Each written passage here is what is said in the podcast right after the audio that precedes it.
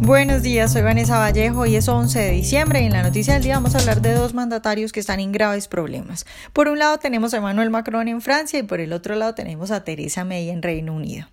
A nuestros lectores, bienvenidos como siempre, a quienes nos escuchan a través de YouTube, les recuerdo que si se suscriben en nuestro sitio web nos pueden escuchar sin ningún retraso. Emmanuel Macron en Francia anunció ayer las medidas con las que pretende frenar las marchas de los chalecos amarillos. Fundamentalmente, las medidas que son, bueno, pues que va a subir en 100 euros el salario mínimo y que va a bajar los impuestos a los pensionados y a los trabajadores. Recordemos que el pasado 4 de diciembre, en un primer intento por calmar el caos provocado por los manifestantes estos de los chalecos amarillos, pues el primer ministro de Francia anunció que iba a suspender por seis meses el alza al impuesto de la gasolina ¿Qué fue lo que en realidad causó e inició todas estas protestas? Como no fue suficiente eso y al siguiente sábado volvieron a salir a protestar, pues entonces el anuncio fue que se eliminaba por completo el impuesto y que no iban a volver a intentar eso. Sin embargo, eso tampoco funcionó. Entonces ayer Macron, en una locución televisada que duró más o menos 13 minutos, 15 minutos, muy poco, la verdad, tomó una posición reflexiva y de diálogo, dijo que él reconoce que sus palabras han herido a algunos franceses y que reconoce que hay un descontento que hace que se provoquen todas estas protestas y por lo tanto que él iba a decretar un estado de emergencia económico y social para hacerle pues frente a toda esta crisis que está viviendo Francia. Ahora, lamentablemente, los anuncios de Macron de fondo y en realidad no creo que arreglen los problemas que tiene Francia. Vamos a ver si los franceses se contentan con eso, porque es que, a ver, las medidas principales de Macron se parecen en varios aspectos a las medidas de Maduro. Por ejemplo, dijo que el aumento del salario mínimo en 100 euros se logrará, abro comillas, sin que le cueste nada al empleador. Díganme ustedes cómo se logra un aumento del salario mínimo decretado por el gobierno sin que le cueste nada al empleador. Eso no tiene ningún sentido y verdad que se parece mucho a las medidas de Maduro. Entonces, pues de fondo estas cosas no van a servir. Por supuesto, todos sabemos que lo que tiene que hacer Macron para que el país vaya bien, pues es disminuir el gasto estatal, bajar los impuestos, aumentar en general el liberalismo económico, flexibilizar el mercado laboral, que en eso sí ha hecho algunos intentos. Pero bueno, entonces la pregunta es si estas medidas que tal vez convenzan a algunos va a lograr que se acaben estas protestas de los chalecos amarillos que están bien salidas ya de, de, de la línea del límite. Ahora, a pesar de esos todos anuncios de Macron, y de su tono conciliador, resulta que el líder de la izquierda radical, el señor Melenchón, pues después del discurso de Macron, inmediatamente después, pidió a la gente que vuelva a manifestarse masivamente el próximo sábado, que ya sería la quinta semana consecutiva.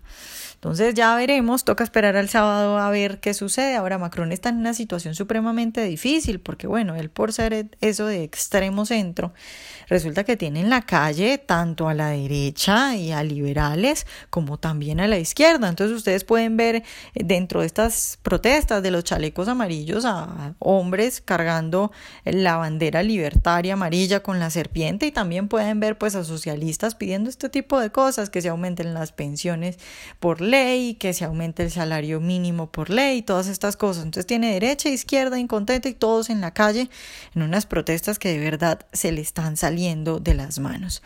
Ahora, Mientras tanto, quien tampoco está pasando un buen momento es la primera ministra británica, la señora Theresa May. Ayer decidió que iba a cancelar la votación en la Cámara de los Comunes del acuerdo que ella había logrado ya con la Unión Europea para la salida del bloque, para el Brexit. Y pues ante lo que sería evidentemente una derrota, pues entonces decidió cancelar la votación. Ella sabía que en esa votación iba a perder. Ahora, si perdía en esa votación, lo que sucedía es que el próximo 29 de marzo, pues el Reino Unido tendría que haber salido de la Unión Europea sin ningún acuerdo. Entonces ella intentando esquivar esa derrota, intentando esquivar ese panorama, ha decidido que el jueves va a volver a Bruselas, dijo ella que a pedir cambios en el acuerdo, en lo que ella había conseguido con los diferentes líderes de la Unión Europea respecto al Brexit. Sin embargo, pues eso es mentira. No sé a qué juega con eso, tal vez a engañar a la gente, pero... las cosas no son así. Por ejemplo, el presidente del Consejo Europeo, el señor Donald Tusk, confirmó que la cumbre europea de finales de esta semana sí iba a tratar el asunto, pero dijo no se renegociará el acuerdo, solo se estudiará cómo facilitar su ratificación británica. Es decir, se van a sentar a pensar cómo hacer para que a Theresa May sí le aprueben en Reino Unido las, las cosas que logró, el acuerdo que logró para la salida de la Unión Europea. Dijo también este señor eh, presidente del Consejo Europeo que los dirigentes de la Unión Europea van a aprovechar la cumbre de finales de semana para preparar al bloque para una posible ruptura sin acuerdos. Es decir, ya todo el mundo empieza a hablar de que la posibilidad de que Reino Unido salga de la Unión Europea sin un acuerdo de por medio. Y es que la historia muestra que en materia de negociaciones internacionales, pues la Unión Europea no recula, que puede cambiar su lenguaje, presentarlo de una mejor pero que siempre mantiene sus objetivos fundamentales. Y una vez decidido esto, pues definitivamente no va a haber un nuevo acuerdo eh, que cambie en las cuestiones fundamentales. Entonces, pues muy interesante lo que está pasando en Reino Unido. Recordemos también, ya finalmente, que hace rato se está hablando de que los conservadores están buscando ya un reemplazo para la señora May. De modo que lo que podría pasar es que May sea reemplazada pronto por algún defensor del Brexit duro. E incluso podría suceder pues que lo que veamos sea una salida del Reino Unido de la Unión Europea sin un acuerdo de por medio. Semana muy interesante en Europa, veremos qué pasa en Francia el próximo sábado y qué logra, o más bien qué no logra la señora Teresa May.